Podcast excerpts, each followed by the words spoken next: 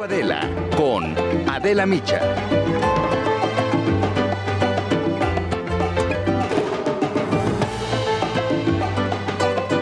Las relaciones entre México y Estados Unidos van a entrar en una nueva era en la que estamos más interconectados y somos más interdependientes. Eso fue lo que declaró ayer muy optimista la vicepresidenta de los Estados Unidos, Kamala Harris, en su conferencia de prensa desde la Ciudad de México. ¿La podemos escuchar? Uno de los temas es que no hay duda que estamos entrando a una nueva era alrededor del mundo. Esta nueva era ha dejado claro que estamos interconectados y somos interdependientes, que lo que le afecta a un país le afecta a todo el mundo. Esta visita de Kamala Harris a nuestro país fue breve, estuvo menos de un día, algunas horas, pero fue muy importante porque se trata de su primera gira internacional. Por parte de México, el encuentro comenzó con algunos errores. En primer lugar, el presidente, pues fiel a su costumbre o a su falta de costumbres y hábitos, no usó cubrebocas. Y esto, pues desafía los protocolos sanitarios y envía un mensaje político, yo diría que muy negativo. Además, quizás se puso nervioso porque cuando saludó a la vicepresidenta, la llamó presidente a Cabala, no Kamala. Así se escuchó este momento, lo vamos a oír de nuevo.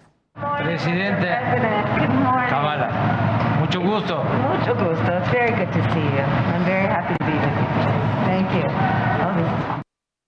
Y después ya de este tropiezo, que puede ser anecdótico o no, el encuentro, el itinerario, la agenda marchó mejor. Se firmó un acuerdo de entendimiento entre los dos países. El tema principal de este documento fue el mismo que ocupó la mayor parte de la agenda, la migración.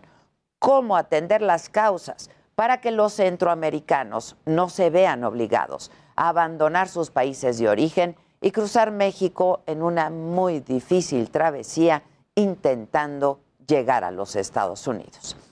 De momento, el llamado por parte de Estados Unidos es detener la migración, seguir trabajando en las fronteras. Pero el gran pacto de la visita fue que México y Estados Unidos han acordado colaborar entre ellos, juntando los esfuerzos del sector público y privado para invertir dinero e impulsar el desarrollo en Guatemala, en Honduras, en El Salvador, y de ese modo atender las causas, el origen de la migración, que es la pobreza y la violencia. Debemos entender que si es una prioridad para nosotros atender lo que está pasando en nuestra frontera, entonces debe ser una prioridad entender por qué la gente migra México, como un colaborador de los Estados Unidos, unirá recursos con los Estados Unidos, concentrará recursos en América Central, en tres países en particular, El Salvador, Honduras y Guatemala. Kamala Harris dio a conocer que Estados Unidos va a invertir 130 millones de dólares con el fin de que México implemente la reforma laboral y de ese modo se pueda hacer efectivo el TEMEC esto puede fortalecer a América del Norte como el bloque económico más importante del mundo. En septiembre se va a llevar a cabo el diálogo económico de alto nivel entre los dos países. Ahí se van a tratar ya con mayor profundidad estos acuerdos. Al finalizar su conferencia de prensa, Kamala Harris dijo que su viaje fue exitoso. Sin embargo, quedaron en el tintero algunos temas delicados. Reforma eléctrica, los cambios a la ley de hidrocarburos y la militarización del país, en los que México pues tiene una visión menos progresista que la de Estados Unidos. Los diálogos entre nuestro país y nuestro vecino del norte, pues la verdad es que son más importantes que nunca. El presidente López Obrador decía que la mejor política exterior es la interior. Ayer la visita de la vicepresidenta le recordó al gobierno que la globalización y la interconexión son la característica fundamental de esta nueva era que nos ha tocado vivir. Hay que ver hacia afuera y hay que ver hacia el futuro. Esto es Me lo dijo Adela, yo soy Adela Micha y ya comenzamos ahora también por la cadena nacional del Heraldo Radio.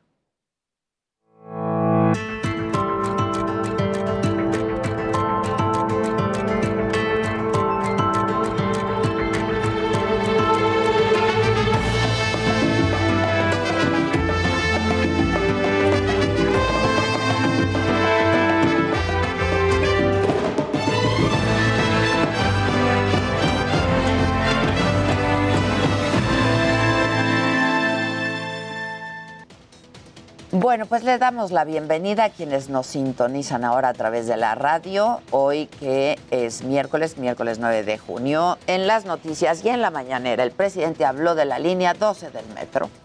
Anunció que el gobierno federal se va a unir a los trabajos con el gobierno de la ciudad para reanudar su servicio lo más pronto posible, pero eso sí, no pudo decir esto sin criticar a, pues ya a los que él llama pues conservadores, ¿no? Esto independientemente de las investigaciones judiciales, pero es ya eh, manos a las obras, este, resolver el problema. A nuestros adversarios, pues no, les va a gustar nada, pero nosotros tenemos que estar pensando en el pueblo. Bueno ¿Qué tiene que ver esto con que se haya caído el metro? En fin. En temas electorales, el presidente otra vez volvió a poner el resultado de las 15 gubernaturas en la pantalla que se disputaron el domingo. Celebró que hayan ganado 11 gubernaturas a pesar de la guerra sucia que según él implementó en su contra el bloque opositor y los conservadores. El movimiento de la transformación triunfó en 11. Nos fue re mal. Entonces, voy a tener que volver. Ni modo. Si no hay objetividad. ¿Qué se logra? Y el presidente otra vez hoy habló de lo que llama mayoría simple en la Cámara de Diputados y dejó muy claro que lo que más les importa no es la mayoría calificada, sino el control del presupuesto. ¿Cierto? Es lo que más nos importa. ¿Se quedaron con las ganas sus opositores? La aprobación del presupuesto. ¿Por qué? Porque es el instrumento que se tiene para impulsar el desarrollo. Sobre la reunión de ayer con la vicepresidenta Kamala Harris, dijo que fue muy buena y que coincide con los planes comerciales y de migración que tiene México y aprovechó para agradecer otra vez al presidente de Estados Unidos, Joe Biden, por designar a la vicepresidenta como encargada de estos temas migratorios. Kamala fue tan buena que le dije presidente, este, me camuqué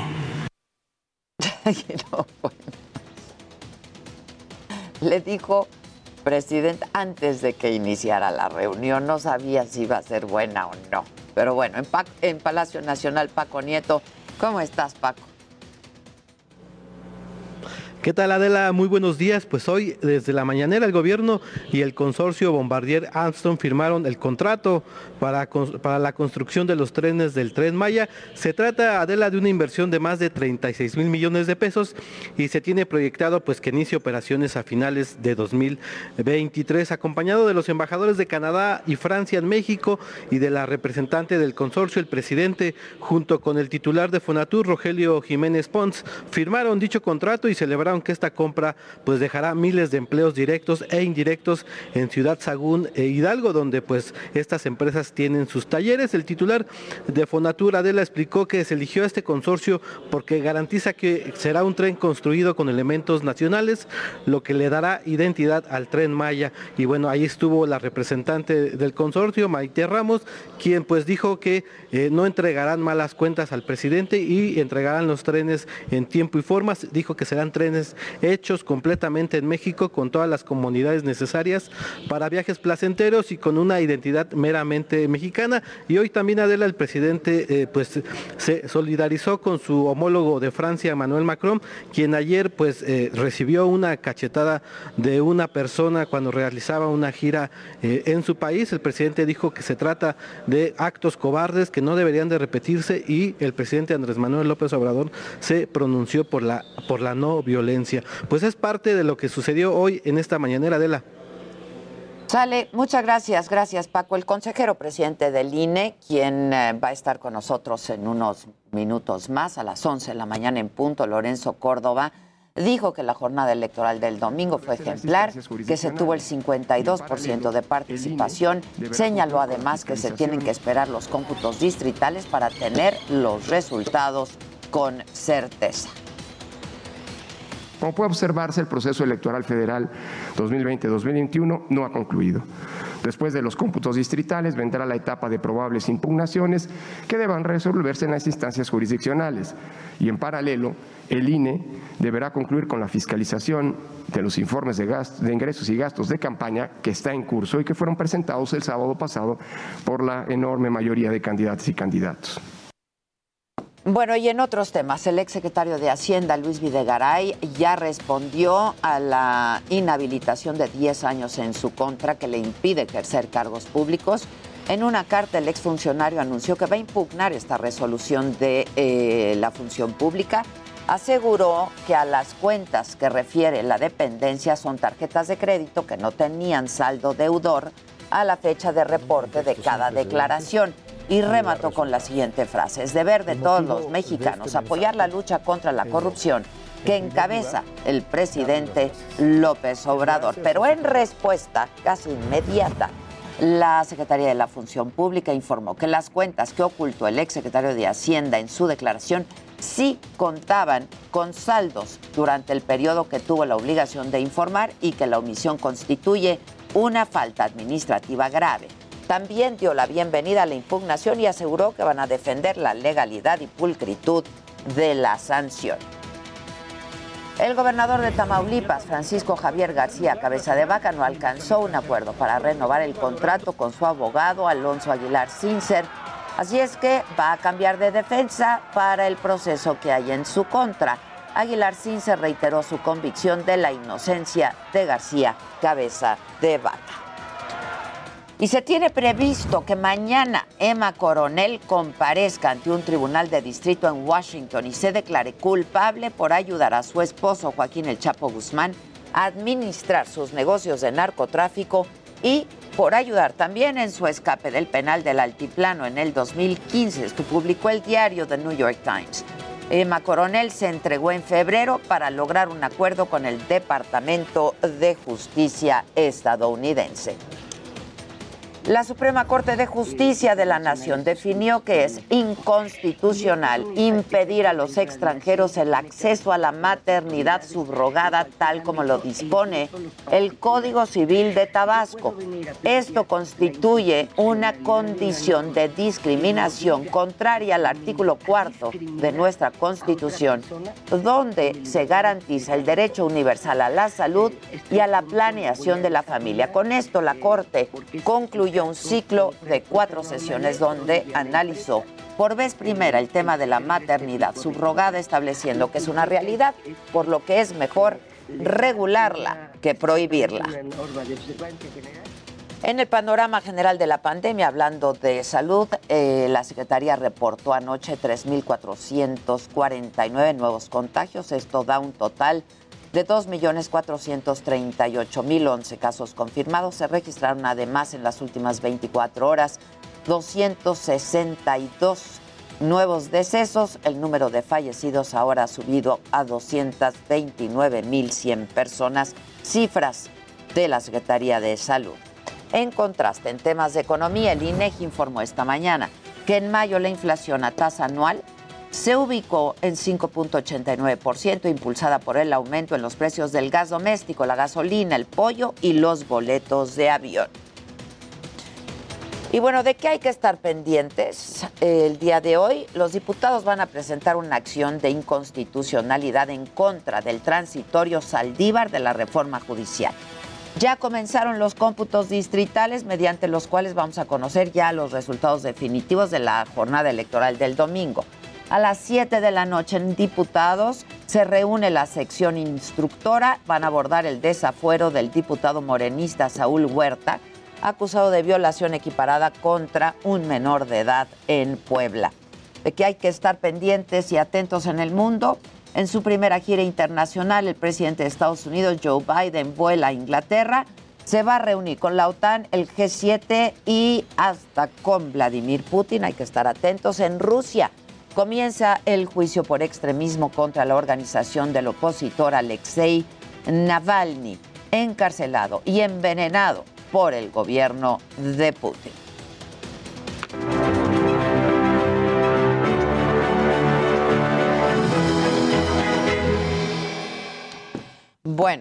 Y ahora tenemos aquí la compañía, aquí en esta mesa de Me lo dijo Adela, Alejandra Martínez, ella es colaboradora en el Heraldo de todo el grupo, particularmente de Mente Mujer.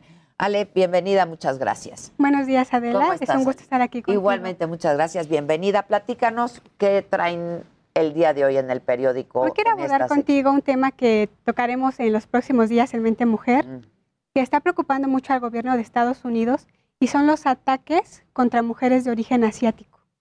Esto a raíz de la pandemia de COVID-19. Entonces, las están tomando como chivo expiatorio. empezó hacia pues todos que tuvieran no este algún origen asiático y ahora se ha focalizado a las mujeres. A las mujeres, es más a las mujeres. Las mujeres tienen el doble de probabilidades de ser atacadas que un hombre de origen asiático.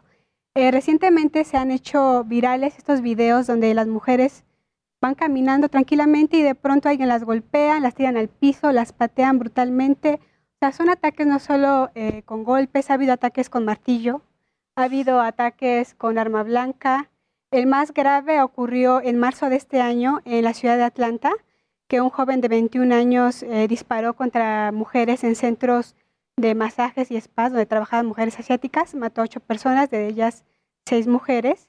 Y hay dos asuntos que están originando esto, la discriminación, el racismo. Recordemos que Donald Trump dejó un país sumamente polarizado, o sea, la gente que, bueno, el racismo siempre ha existido en Estados Unidos, pero con Donald Trump, pues la gente se envalentonó para hacer estos tipos de comentarios. Y él también hizo muchos comentarios, de alguna manera lavándose las manos de su mal manejo de la pandemia, acusando a China, lo llamaba el virus chino, Sí, sí. Kung Flu, ¿no? También como estas palabras graciosas Ajá, que se sí. quedan en la gente.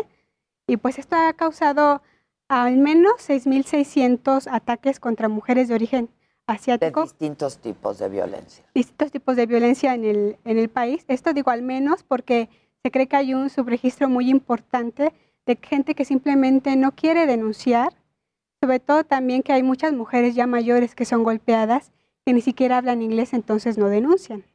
Este asunto es, es grave. eh, hasta, por esto, Joe Biden propuso una ley que fue aprobada de manera express, aprobada en ambas cámaras del Congreso. Él la firmó apenas el 20 de mayo pasado. Es la ley contra crímenes de odio COVID-19, así se llama, que lo que busca pues es que se castigue más rápido, que las fiscalías actúen rápido, son ya tomados como crímenes de odio y también que se destinen recursos para que incluso en los estados eh, haya formas de que se denuncie hasta por internet. Mm. California es uno de los estados que más eh, presencia tiene de personas de origen asiático. Cerca Es de una comunidad grande. cerca del 15% de la población en California es de origen asiático. Y bueno, lo que ha hecho las autoridades de este estado es poner incluso centros de policías en los barrios eh, de chinos, por ejemplo, para que se ataquen rápido. O sea, donde más hemos visto estos eh, ataques es en California, que es amplia la comunidad, también en la ciudad de Nueva York. Y es lo que te iba a decir, en Nueva York también Nueva es York. una comunidad muy importante asiática. Y no es solo la indignación por los ataques, sino también que hay mucha gente que no hace nada. Eh, hace poco fue viral un caso de una señora que fue golpeada fuera de un hotel, en donde estaba la policía del hotel, el gerente, y simplemente cerraron las puertas y dejaron ahí a la pobre señora que siguiera siendo golpeada. o transeúntes que no hacen nada, ¿no? Es como de, con permisito, no me salpiquen, este, no hace nada. Entonces ya también las autoridades están llamando a la comunidad en general en Estados Unidos, eh, ok, entendemos que ustedes no quieren intervenir o tal vez exponerse a estos golpes, pero hagan algo, aunque sea llamen al 911. Repórtenlo, claro. Repórtenlo. Eh, periodistas de origen asiático han expresado en blogs feministas eh, que no solo es el miedo a la agresión, ¿no? O sea, sufres agresión verbal, sufres la violencia física y también ya hay una psicosis de que hay miedo de salir hasta hacer lo más simple como ir a la tienda por víveres porque te golpean. Antes de esto de la pandemia ya enfrentaban eh, discriminación por su origen, porque Donald Trump traía el, odio contra los chinos, pero también eh, hay una hipersexualización de las mujeres de origen asiático, lo que comentaban varias eh, periodistas de origen asiático, porque hay un estigma y que dicen que fue reforzado con la película Memorias de una geisha. No. Que se ve a estas mujeres como delicadas, bonitas, que tienen que... Qué buena película, ¿eh? Por cierto, qué buena película. Que tienen que servir al, al placer masculino. ¿no? Muchas han recibido el acoso también sexual, pero aquí tenemos la parte de racismo y también pues la parte de la hipersexualización de la mujer. Y es muy interesante el, tema porque ya los académicos eh, se refieren a él como supremacismo masculino. O sea, yo te ataco a ti porque eres eh, de otra raza, no vienes de otro lugar, pero también porque eres mujer. Es mujer, terrible, terrible. terrible. ¿Cuándo van a publicar esto? El 14. El 14. es decir, el, el, próximo miércoles, ¿no? ¿O no? ¿Es lunes o...? Es lunes, es lunes, perdón. Es que este suplemento en el Heraldo sale lunes y viernes. Y viernes. Yo no sé por qué traía miércoles. Lunes y viernes. Entonces será el, próximo el lo pueden leer en nuestras páginas. Y que traen todas las estadísticas, historias, supongo, ¿no? y de estos casos que ha habido que las mujeres testimonios les, rompen el huesos de la cara con las patadas Ay. la cadera las costillas eh, y también ha sido muchos casos que los ataques son cometidos por hombres de raza negra corpulentos enormes que sí, las comparas. ¿Qué puedes hacer frente a eso, no? son, son realmente terribles. Las mujeres viven con psicosis, dicen que están evitando salir, y otras agradecen a la mascarilla porque la mascarilla les está cubriendo sus rasgos asiáticos. Ahí estamos viendo un video, es el que comentabas, ¿no? Hace un rato. es el del hotel, que ahí está el gerente, el policía y ¿qué hacen? Cerrar la puerta. Híjoles. Esta mujer tuvo fractura de cara, de pelvis y costillas. Ahí está el momento justo. Ay, ay, ay para la gente que nos escucha en radio, pues es este relato que nos hacía. Lo que te decía Ale, corpulento.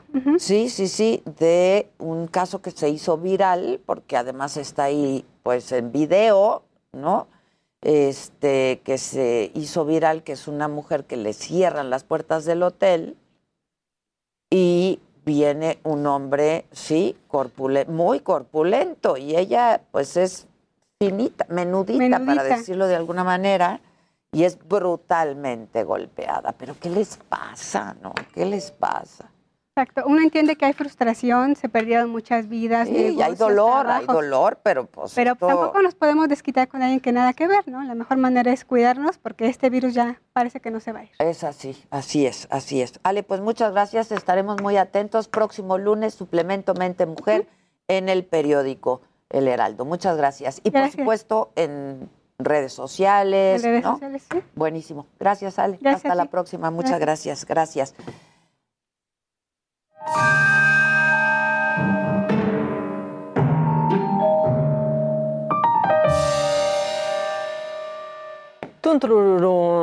¿Qué nos traes ahora, mamá? Buenas. Hola, ¿Tienes radio. Un minutito? no tienes ni un minutito. Ni un minuto. A ver. O mejor decir. Lo de la agencia japonesa, dime. Ah, anda queriendo, este, pues contratar gente subidita de peso. Así es. Eh, este sitio web que se llama The Bucari, pues quiere gente que sea superior a 100 kilos de masa corporal, hay ya 45 postulantes en cuanto se publicó el, anuncio y tú dirás, ¿para qué? O sea, ¿por qué quieren pues rentar a gente con sobrepeso? Dicen que pues es para promocionar tallas grande- grandes o planes para perder eh, peso o lo que el cliente requiera. Nace una agencia completamente dedicada a contratar a personas con sobrepeso y, y está muy bien. Les Muy ofrecen bien. hasta 18 dólares al día si los rentan nada más. ¿Qué? Heraldo Radio. La HCL se comparte, se ve y ahora también se escucha.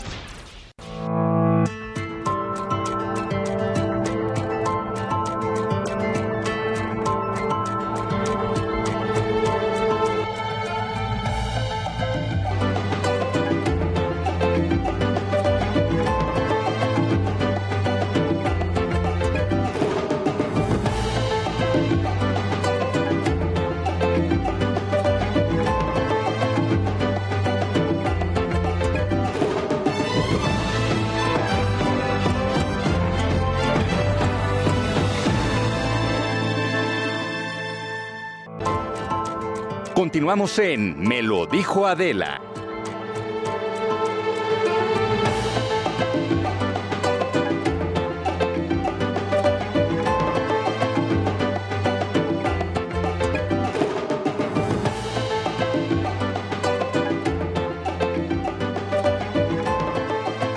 Bueno, pues ya está aquí Mario Delgado, dirigente nacional de Morena.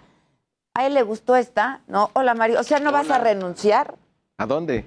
al- a, la dirigencia nacional de Morena? ¿Por haber ganado tanto o por qué? No, por haber perdido también, ¿no? ¿Qué? A ver, Pues, pues, ah, depende del balance. depende del Digo, balance, eh, pero yo creo no que hay como que en cualquier tarde no se ganan 11 gobernaturas, ¿no? ¿Tú cómo lo ves? no, pero... ¿Es un día cualquiera? No, no, felicidades por Mira, las 11 nada más gubernaturas, pero no para en cualquier ponerlo- tarde para- se pierde tanto en la Ciudad de México para ponerlo y en di- 50 diputados. Para, ponerlo- Federal. para ponerlo en dimensión. A ver. Lo que nosotros ganamos el domingo, a PAN le tomó más de 60 años. Ok. Ahí nomás. Sí, sí, sí, es válido, pero yo creo que tienen que ser más, más No, hay que ser- autocríticos no, y hay que hacer duda. una reflexión, ¿no, Mario? La bienvenida a verdad. la autocrítica, sobre todo en la Ciudad de México. Tenemos que saber qué pasó. ¿Qué pasó? Tiene que haber una lectura en serio de qué pasó. Yo quien- coincido con el presidente en la parte eh, de la guerra sucia y demás, pero hay que ir a fondo. Hay, un mensaje Esa es muy simplista, ¿no? La guerra sucia, los conservadores, pero los medios. Hay pero- que, hay que ir a fondo. eh, Por cierto, yo ahora te yo invité creo, muchas veces, a, bueno, te escribía y te escribía y te Estaba- invitaba. yo me desaparecí de todos lados. Adela, fue una chamba muy intensa, no solo la de la campaña, previo a la campaña. Esto que hicimos fue en siete meses, Adela. Reorganizar un partido que había estado dos años y medio en el conflicto interno, que había dejado absolutamente trabajar, se olvidó las bases. Yo tomé el control del partido cuando el proceso electoral ya estaba en marcha. Tuvimos que definir, definir más de 20 mil candidaturas de 114 mil aspirantes. Tuvimos que armar la estructura de promoción del voto. Tuvimos que armar la estructura de defensa del voto, que fuimos el partido que más representantes de casilla tuvo. Sí, O yo- sea, es no cierto, fue ¿eh? En una- mi casilla había dos representantes de Morena, ninguno del PRI, ninguno del PAN, ninguno del PRD, ni de Todo ninguno. esa fue chamba que nos tocó eh, hacer. Armar rápidamente, el, recuperar esos dos años perdidos, armar nuestro partido y ser competitivos en las elecciones. Y ahí están los resultados. Retuvimos la mayoría en la Cámara de Diputados. No, perdieron ganamos- 50 diputados. No, es A que, ver. ahí- a ver, ahí te va, porque ya a todo mundo se le olvida, ¿no? Entonces, ah, no, lograron la calificada. La calificada no la puedes ganar ni en elección, te lo prohíbe la Constitución. Ningún partido puede ganar más de 300 distritos. ¿Cuál es la historia? ¿Cuál es el referente? ¿Contra qué hay que compararnos? Sí, pero ustedes, ustedes le estaban apostando, Mario, a la calificada con ¿Quién sus aliados. No, jamás. A ver, ahí te va. En el 2018 bueno, pero tenían la mayoría simple, ¿no? ten- ganamos la mayoría simple en el 18. La ganaron la mayoría simple, ahora no la tienen. Claro no que la tenemos. Con los aliados, Con- pero, ¿y cómo la construimos en el 18? Ahí te va la cuenta. con puro chapulineo. No, no, ahí te va. ¿Cuántos distritos ganamos como Morena en el 18? 106 distritos. ¿Cuántos plurinominales tuvimos? 80 plurinominales, 186. ¿Cómo llegas a 246? Muchos estuvimos de Morena siglados por el PT o por el Partido Verde. Por el PES, perdona. Entonces, ¿qué? Bueno, por ejemplo, mi distrito fue siglado PT, yo nunca fui del PT, Mm. era de Morena. Entonces, ahora sí que nos arrejuntamos los de Morena, en la fracción de Morena, llegamos a 246. ¿Cómo ganamos la mayoría? En alianza con el Partido Verde. Cinco diputados se vienen para acá y tenemos la mayoría simple. Eso fue, ese mecanismo ahora no se puede. ¿Cómo logramos ahora la mayoría? En una alianza que hicimos previa, electoral. Y tenemos, vamos a tener poco más de, según el Heraldo, pues más de 280 diputados. Ahora, el Ahí presidente está. apostando a hacer reformas constitucionales con los votos del PRI. Ya lo dijo, hasta por ahí leía yo en la prensa hoy, vuelve el primor. No, a ver, ahora, luego, ¿cómo es la calificada? La calificada para la gente que nos está viendo. Dos terceras. Dos terceras partes para las reformas a la Constitución. ¿Cómo le hicimos en la legislatura que termina? Ah, pues también una alianza con el Verde, otro grupo de diputados independientes, que llegamos a 234. La mayoría calificada se construye, no se gana en las urnas, porque Ahora, te lo prohíbe la La Constitución. configuración es distinta ahora, ¿no? De la, de la Cámara y me voy a esta alianza que están haciendo, que hicieron, ¿no? Este, para la elección del 6 de junio, PRI, PAN, PRD, que a decir de la conferencia de prensa que dieron ayer los tres líderes nacionales de PRI, PAN, PRD, esa misma alianza la van a llevar al Congreso. Sí, es una alianza eh, legislativa y bueno, ahí nosotros... y eso estamos- querría decir que no van a contar con votos del PRI, por ejemplo, como antes sí contaban. A ver, ahí. Primero, ¿qué, qué logras con la mayoría que tenemos? El control El del presupuesto. presupuesto, que eso O sea, para está el es garantizado las pensiones para los adultos mayores, están garantizadas las becas para los niños, las niñas, los jóvenes, los apoyos para personas con discapacidad, la reconversión del sistema de salud, la vacunación para todo, en fin, todo el programa de inversión social de la 4T. Está garantizado. Ellos votaron en contra de la. Votaron siempre en contra de los presupuestos en estos tres años. Ahora, las reformas constitucionales, pues nosotros fuimos una mayoría dialogante. Hay reformas constitucionales que pasaron por unanimidad con apoyo del PRI y del PAN. Ejemplo, Guardia Nacional. Es decir, las reformas constitucionales. pues, Habrá otras que no van a pasar. Hay otras que no van a pasar. Por ejemplo, la derecha no nos apoyó en la reforma constitucional al artículo cuarto, donde se convirtieron en derechos sociales los programas del bienestar. Ellos no lo quisieron acompañar, bueno, ni modo, pero finalmente nos alcanzó para que sí fuera y ahora sean una realidad en la Constitución. Es parte de la vida legislativa, algunos temas generan consensos, otros generan diferencias. Y ahora sí que es el resultado de lo que la gente dijo. Esta es la democracia. Y además, este, en un principio, cuando empezaron las campañas, todas las encuestas, las más serias, pues les daban 14 estados de 15, ¿no? Este, luego empezó a moverse aquello, bajaron a 7 de siete u 8, 9, que tendría 9, finalmente se acomoda. Hay dos que están todavía, ¿no? Que seguramente van a impugnar, etcétera, etcétera. Este, y pues la jornada da el resultado de 11, que yo no digo que no sea bueno, es muy bueno. 11 y agrégale Pero- uno más, que es aliados nuestros, el PT y el Verde, que ganan San Luis, y ya pues, ellos han dicho que pues, van a ser un gobierno, digamos, que va a estar de este lado, del lado de la 4T. Entonces, pues ahí súmale otro más. ponle otra Muy bien. palomita. ¿Qué quiere? Le pongo 12, le pongo 12. Pero la Ciudad de México, Mario, yo creo que la- es- es- esa fue un... A ver, las encuestas algunas traían serias también un poco esta radiografía, ¿no? Pero sí fue, un, no sé cómo te cayó a ti. Bueno, no quiero pensar a Claudia y no quiero pensar al presidente, ¿no? Hay que, pues, sí, a ver, hay que estudiar bien qué pasa O sea, en la nunca- ciudad. Era, era No- el no está- de la izquierda. Sí, de- y, ni- ni- y ninguna encuesta lo detectó. ¿eh? Nosotros teníamos muy medida la ciudad. Es un fenómeno que nos cayó. Hay que ver qué pasó. Hay que estudiarlo. Yo, yo en estos momentos no tengo ninguna Hay algunos conclusión. correligionarios tuyos que señalan que es tu responsabilidad por haberte unido, por haber dejado que Padierna, Bejarano, etcétera, no, este, entraran, por la designación de los cuadros en Morena, eh, que, que también quizá tú tengas que hacer esta reflexión. Sí, no, bienvenida a la autocrítica. De hecho, vamos a. Le pedí ya al Instituto de Formación Política que haga un documento, un análisis a fondo. Claro que tiene que ver eh, autocrítica. Este, también hay tramos de responsabilidad muy claras, ¿no? Que tienen que, que quedar eh, como tal. Eh, pero lo más importante Los tramos de la línea 12 o cuáles. También ¿Pasó factura, crees? Yo creo que tiene que ver, tiene que ver eso, tiene que ver la pandemia, tiene que ver el impacto económico, tiene que ver la gestión también de algunos eh, alcaldes. Este, yo creo que es una combinación de, de varias cosas, pero hay que tenerlo claro. Yo ayer mismo convoqué ya al un evento en el hemiciclo a Juárez a decir no vamos a dejar pasar un Te solo día. Esta ciudad es de izquierda, estoy convencido de ella, de ello, Adela, es, tiene vocación de izquierda históricamente. Hay un llamado de atención muy fuerte, hay que atenderlo y hay que eh, ponernos a trabajar desde ya para recuperar lo que perdimos. ¿Qué pasó en Cuauhtémoc, por ejemplo? No lo sé, la verdad es que no lo sé. Hay que, hay que, este, Bueno, hay que revisarlo. Un primer seriamente. apunte de eso que, o sea, que has hablado con los tuyos, etcétera. hay mucha sorpresa. Este, nadie la vio venir, ¿no?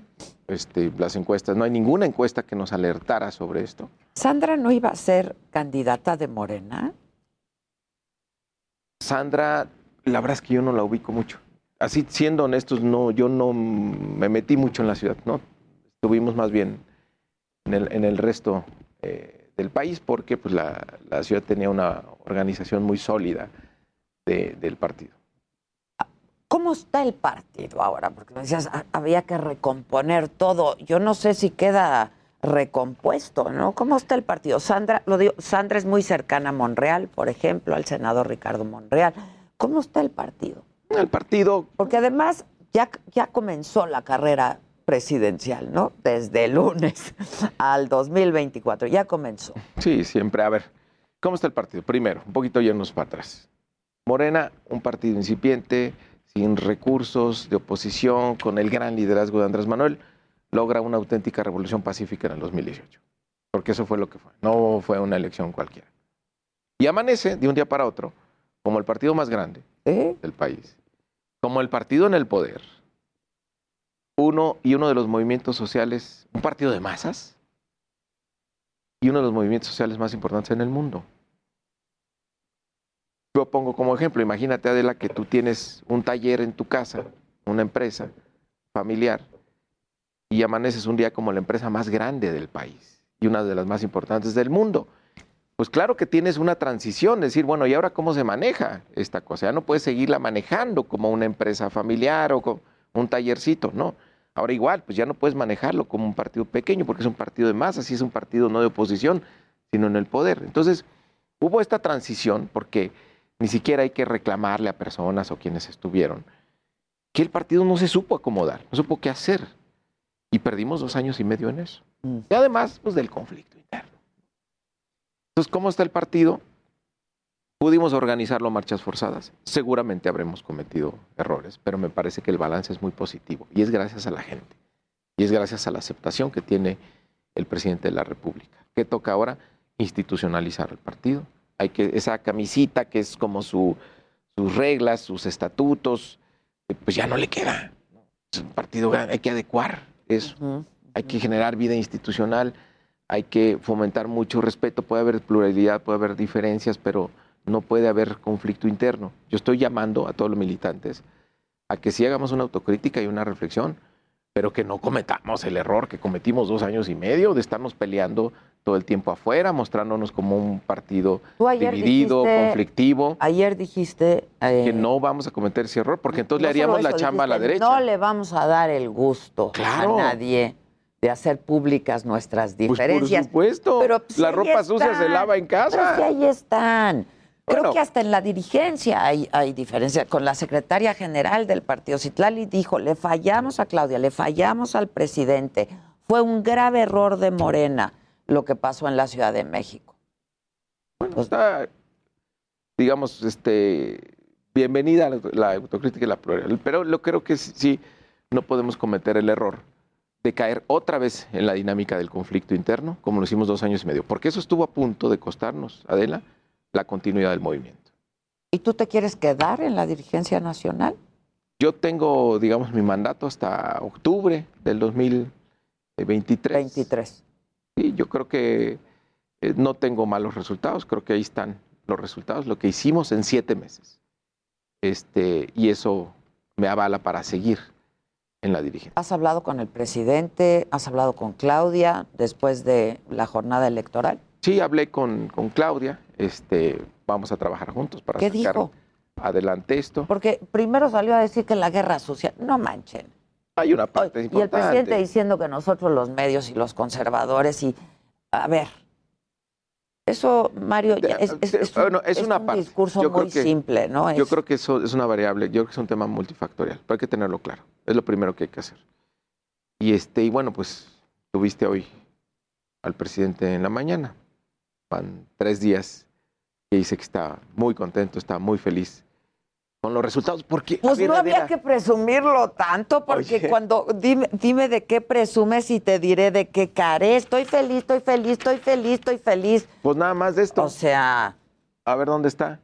y Pues te mira- enseño mira esto, cómo- mira, te cómo se enseño esto y faltaron dos. Bueno, A ti pues, ya te gustó más esa, Cada me quien dijiste, escoge, pero- el- cada quien ve el vaso medio lleno, medio vacío. Pero este es el país. No, no, pero es, es- Este sí, es el ve- país. y esta es la Ciudad de Esta es México. la ciudad, bienvenida y a esta la es la ciudad. De México, bastión Más de la izquierda, de del la PRD mitad- y de Morena. más de la mitad del país ya será gobernado por Morena. 17 entidades. A ver, mayoría en 18 congresos. Digo, a ver cómo, mira, a ver cómo están del otro lado. A ver No, si es no, cierto que ganaron. No, Acuérdate- el PRI perdió Oye, acuérdate del, muchísimo. acuérdate del, eh, me dijeron anoche. Ya van a tener 17 Del- estados gobernados por el por Morena. ¿Te acuerdas de aquel México-Chile en la Copa América que perdimos 7-0? Fue Este, terrible. No me acuerdo, No, pero, pues me no nos queremos pero acordar. lo tengo en la memoria. Ahí está, 7 dolorosísimo, ¿no? Pues le metimos al PRI 7-0. Entonces imagínate que esa noche que perdimos 7-0 con Chile, Alito salía con su bandera en el ángel, ganamos, ganamos. Y pues, oye, ¿qué partido viste? al, al PRI le metimos 7-0. Sí, al PAN le metimos 2-0. Y el PRD, bueno, pues ya perdió lo único que tenía Ahora, de gobernatura. Esta Digo, alianza, no está mal, ¿no? Digo, para un domingo cualquiera no está nada. a ver, este es- no no fue un domingo cualquiera. No, no, no, fue es Bueno, pues lo es que, en digo, por- es que Pero este, mira, el- o sea, lo razón. quieren plantear como una derrota. Es una victoria contundente de Morena.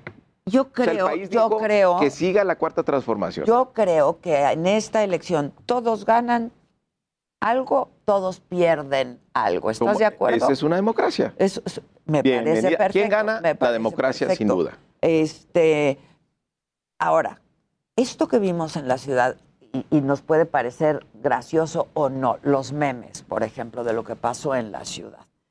A mí me parece que otra vez es un reflejo de cómo se ha gobernado desde Palacio Nacional. Y así la ciudad está dividida y el país también en muy buena medida, ¿no? Este, y otra vez, no, no se puede vivir así con un país dividido, con un país polarizado, este, un, país que dicen chairos y fifís. No, a ver, yo no sé si el presidente se ha olvidado que hay una clase media, hay clases medias, o si tiene aversión por la clase, por la clase media. No, no, pero todo eso debiera estar sometido a un, a un análisis y a una revisión, ¿no crees? Porque Sí, mucho por viene también que- de Palacio Nacional. ¿no? No, yo creo que, a ver, como en todos los procesos electorales, siempre es- se vuelven muy polarizantes, muy intenso el, el debate político. Nosotros no fuimos los que nos agrupamos de chile dulce de manteca para tener un solo frente. O sea, los partidos de la mafia y la corrupción finalmente decidieron agruparse en una alianza. ¿no? Bueno, pues entendieron que cada uno solo no puede, cosa que no entendieron Por eso, en el digamos, 2018. para no, Pero es para- legítimo, se por eso- vale. bueno, por eso, Por pero eso, entonces esta polarización no quiere decir que viene de un solo lado, ¿no?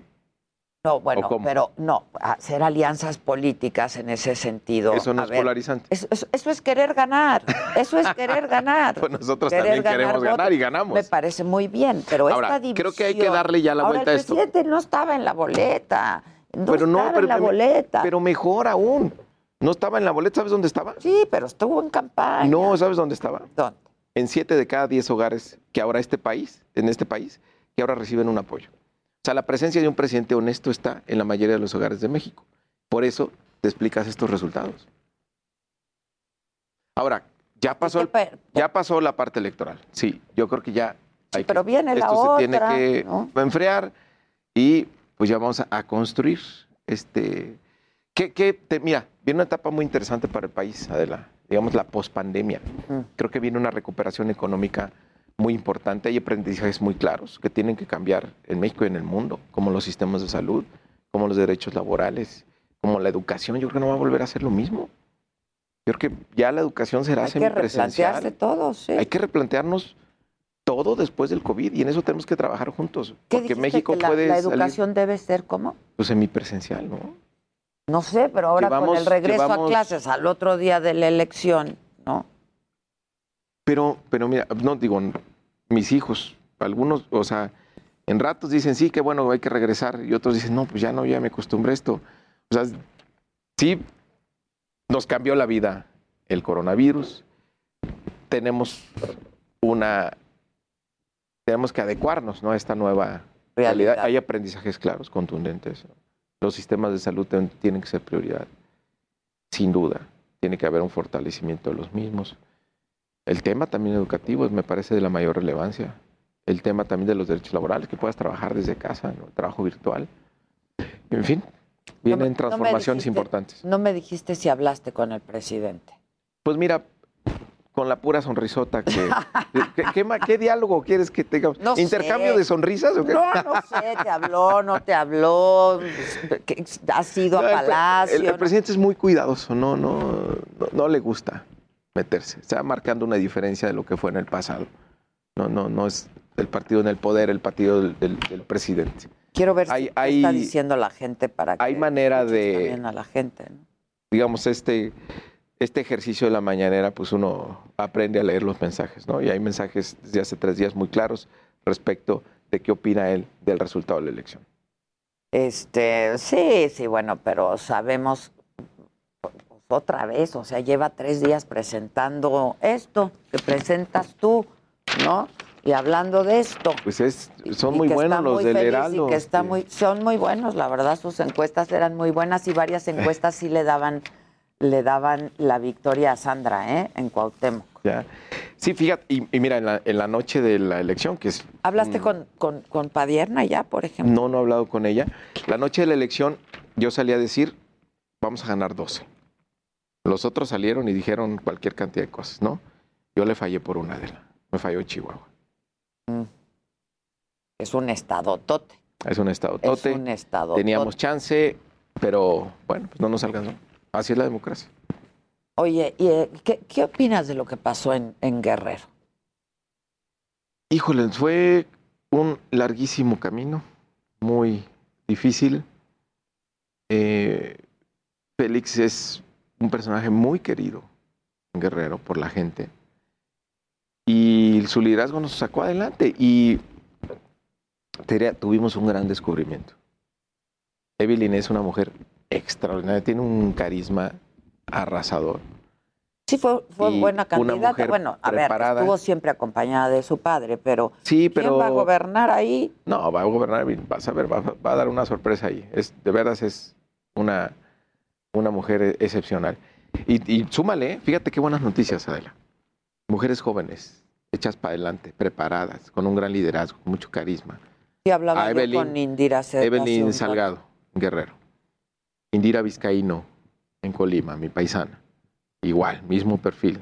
Marina del Pilar, en Baja California. También arrasó Marina del Pilar en Baja California. La verdad Oye, es que qué, qué Baja gusto. California Sur. ¿Fue Sí. sorpresa? Le metimos muchísimo a Baja Sur, queríamos ganar. Es este es un candidatazo. ¿Conoces al profe Víctor Castro? Ya hablé con él, sí. No, no, te va a encantar. Ya hablé con Es él. Gran personaje, toda su vida en la lucha por la democracia. Ha estado en todos los movimientos en Baja Sur. Eh, se lo merecía ganar. Hizo un trabajo intenso, intenso, intenso, intenso. Y mucho dinero del otro lado, mucha mano del gobernador, pero les ganamos. Este, bueno, tengo Y hay otra mujer joven, preparada, hecha para adelante, la alcaldesa de La Paz. Ya, sí. este, ella nos ayudó a dar el último empujón y con eso se aseguró la, la gobernatura. Oye, tengo un minuto solamente y tú dices, hay Milena. que ver para adelante. ¿Qué viene para Morena? ¿Qué vas a hacer? Hay que trabajar mucho en el partido, hay que organizarlo. Tenemos el- la revocación de mandato en marzo, no tenemos tiempo que perder. Tenemos que empezar a trabajar para recuperar la ciudad. tenemos seis elecciones a gobernador en junio del año que entra. O sea, en diciembre tenemos que tener ya candidatos. En fin, o sea, esto se va muy rápido, mucho trabajo. Viene la consulta. Viene la consulta de expresidentes en agosto. Y viene la revocación, en de marzo. mandato en marzo. Y luego, ¿La va a organizar el INE o en no? junio- Digo, voy a entrevistar a Lorenzo Córdoba ahorita a las 11. Te apuesto que te va a decir que les falta dinero. ¿No te, hizo- no- ¿no te parece que el INE hizo un gran trabajo? Hasta ahorita sí. Va a la mitad de la chamba. O sea, la organización del día de la elección, muy bien, palomita. Falta ahora que confirme que se cuenten los votos de manera transparente, que no haya mano negra y que tengamos resultados que nos dejen satisfechos a todos. Mario Delgado, muchas gracias. Me dio gusto verte. Gracias Nunca ti, me Adela. peló en todo el proceso electoral. Pero a ti ni a nadie, Se estuve te invitó, encerrado, estuve encerrado dijo y no trabajando. Pero mira, ahí están los resultados. Continuamos en Me lo dijo Adela.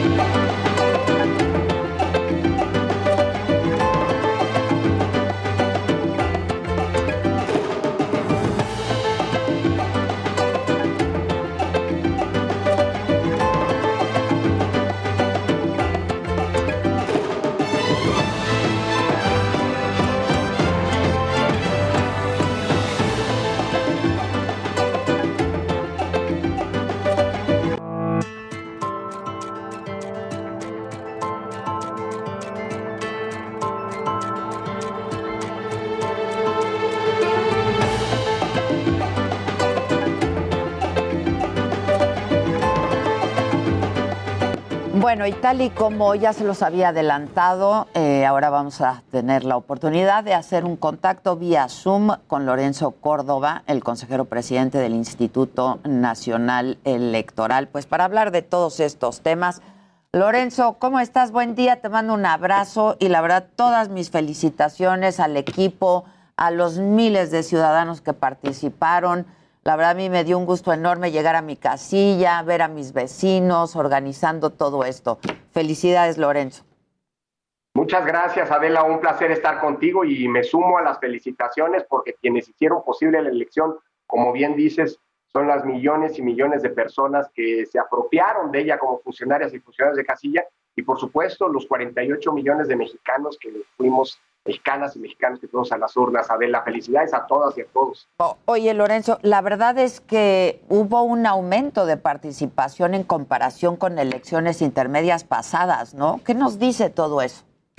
Pues bueno, mira, hay una tendencia que viene desde 2003, eh, que eh, a, a la alza en la participación y que hace de esta elección, la, como bien dices, la de mayor participación siendo una elección intermedia. Alcanzamos, de acuerdo con las cifras que todavía son preliminares y que justamente, Adela, a partir de estos momentos, del día de hoy, cuando empiezan los cómputos distritales en los 300 consejos distritales del INE, que nos darán ya las cifras legales, eh, tenemos una participación estimada del 52.7%, es decir, una participación que aumenta respecto de hace tres años, en seis años, Seis años. intermedio, 2015, eh, pues prácticamente cinco puntos, cuatro, y cuatro puntos porcentuales y medio. No es la elección intermedia con mayor participación en 2000, eh, perdóname, en 1997 se tuvo una participación un poquito mayor, 57%, pero eran otras épocas, era otro padrón, en fin, las complejidades del país eran muy distintas a las que hoy tenemos, no había pandemia y la verdad que haya salido más de la, más de la mitad del padrón electoral, de la lista nominal de electores, a votar en estas condiciones, significa que se construyeron esos, esas bases, digámoslo así, de confianza, pero sobre todo de eh, eh, voluntad de participar y, como te decía, de apropiarse de la elección que hay que celebrar. Oye, este, y fue un proceso muy complicado, todos los procesos electorales lo son, pero eh, supongo que para el INE de manera particular, porque pues enfrentaron la pandemia, no considerando la pandemia, pero también considerando las descalificaciones de muchos de los actores políticos, este, y bueno, del mismo presidente de la República, no, muchos candidatos descalificando, amenazando, este, y hablando del exterminio del INE. Estuvo ahorita aquí este Mario, Mario Delgado, eh, y, y bueno, pues le dije, oye, el INE muy bien, ¿no? Eh, pero, pero supongo que fue un proceso electoral muy complicado también por esto y particularmente por esto, Lorenzo. Sí, mira, no lo no escuché a Mario, ya me contarás qué dijo a esa pregunta, porque sería interesante, ¿no? Después, como dices, de un periodo, interesante escucharlo, después de un periodo pues muy complicado, Adela, eh, eh, creo que críticas al árbitro electoral siempre han habido y es pertinente que las haya, incluso, ¿no? Es parte, digámoslo así, del juego de los propios actores políticos, pero descalificaciones tan radicales, con una estridencia eh, y con un lenguaje tan intolerante como el que escuchamos en los meses anteriores, en las semanas y meses anteriores, pues no se habían visto. Esa sí es una de las novedades, no lo digo yo, lo dicen muchos analistas. Inédito, ¿no? Inédito. Sí, absolutamente. Eh, sobre todo porque en algún momento incluso hubo quien estuvo tratando de construir eh, la narrativa del fraude, eh, que afortunadamente, como se evidenció por enésima ocasión, pues está erradicado en México desde que las autoridades electorales ya no forman parte de los gobiernos y actúan con autonomía y con imparcialidad. expresiones como la que mencionabas o bien las de algún connotado empresario cercano al, poder, eh, de que el INE debía morir, amenazas incluso de muerte eh, eh, o de visitar, entre comillas, nuestros domicilios a, a, varios funcionarios electorales. Son cosas novedosas. e incluso fue muy curioso cómo varios actores durante las campañas electorales amenazaron con una reforma electoral. Sí. así que no fue solamente la, la, retórica, digámoslo así, de descalificación, eh, esta idea de exterminar al árbitro, como algunos decían, sino también amenazas de que, bueno, ya hay que cambiar el sistema electoral. Hubo quien llegó a decir incluso que como las cosas habían cambiado, era tiempo de volver a la época en la que las elecciones las organizaba la Secretaría de Gobernación, con una lógica completamente contraria a lo que han sido 30 años de construcción institucional, que son la construcción de nuestra democracia. Pues domingo todo, yo creo que la ciudadanía reivindicó la confianza que se tiene en el INE. Eh, antes de la elección, lo comentamos en este espacio, Adela, te acordarás, pues ya eh, había varias encuestas, varios mecanismos de medición de la opinión pública, por ejemplo, la encuesta nacional de cultura cívica que hizo el INEGI, que colocaban y evidenciaban que el INE era, es la institución civil que mayor confianza le genera a la, ciudadanía, más que ninguna otra institución del Estado, excluyendo, por supuesto, a las instituciones armadas. Eh, pero yo creo que después del, del, del domingo, pues esta confianza se, se, evidenció. Si la gente salió a votar es porque tenía confianza, uno, en las medidas sanitarias que se estaban tomando, y aquí hay que celebrar que todos los actores políticos, incluso a, quienes no les gusta usar el cubrebocas, ¿no? Aquí tuvimos en, en el Consejo General a un diputado. Eh, sí, me acuerdo, me acuerdo, a Noroña, a Noroña. Que no quería usar el cubrebocas y lo dejamos solo. Bueno, me da mucho gusto verlo con su paliacate yendo a votar y demás, como tiene que hacer una ciudadanía responsable eh, eh, eh, y que se conduzca de manera ejemplar. Por un lado, decía confianza en las condiciones sanitarias, que explican en buena medida esa altísima participación, pero por otro lado, confianza en la organización de las elecciones y en que, como ocurrió una vez más, son las y los ciudadanos los que reciben y cuentan sus votos. Yo creo que el domingo vimos, Adela, eh, la expresión plástica, material, de eso que durante mucho tiempo llamamos la ciudadanización de las elecciones.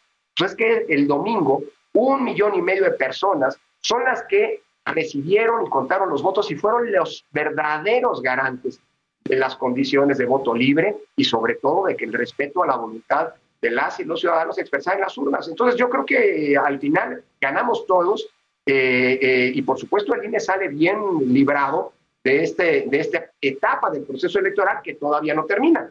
Hoy justo empiezan, Adela, eh, empieza una etapa bien delicada, que es el conteo legal de los exactamente los cómputos distritales. Está en curso la fiscalización que terminará con las decisiones que tome el Consejo General del INE el 22 de julio próximo, en donde se determinará quién cometió infracciones, qué multas o qué sanciones debe recibir y sobre todo si hay o no rebases en los topes de gasto de campaña.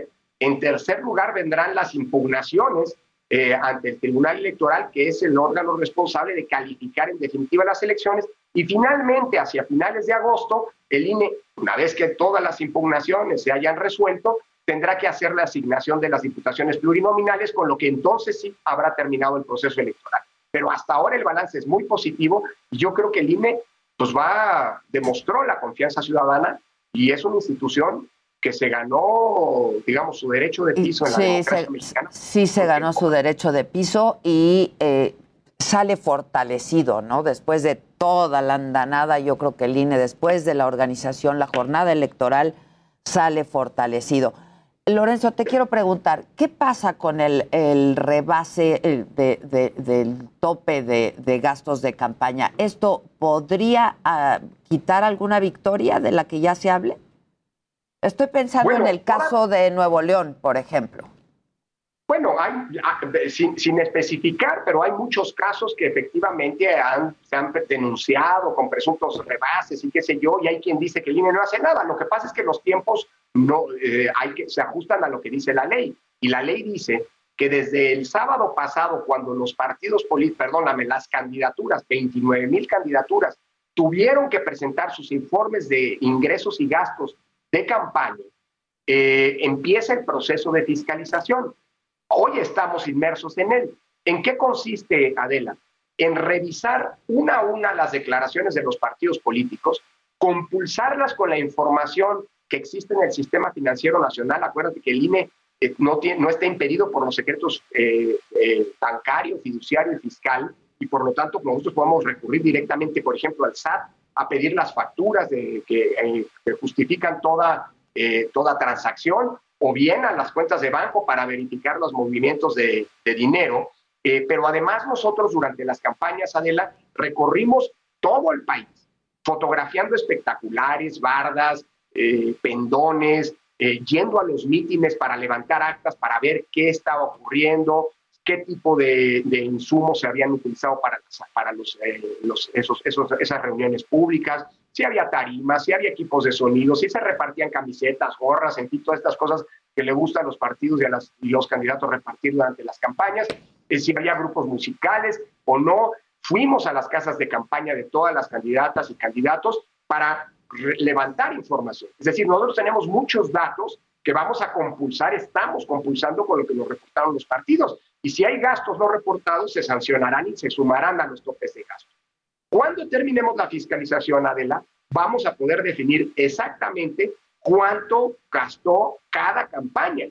Y esto, si rebasa los topes de gasto, pues se notifica al tribunal, a las salas del Tribunal Electoral, que son las responsables de calificar, es decir, de validar las elecciones, porque en efecto, como señalas, hay una causal en la Constitución y en la ley, en el sentido de que si el tope de gasto de campaña se rebasa en un 5% de su monto por alguna candidato o candidato, se abre la posibilidad, si así lo decía el tribunal, de anular eventualmente esa elección en específico. Pero eso es algo que habrá que esperar y que deberá determinar el tribunal. El tribunal.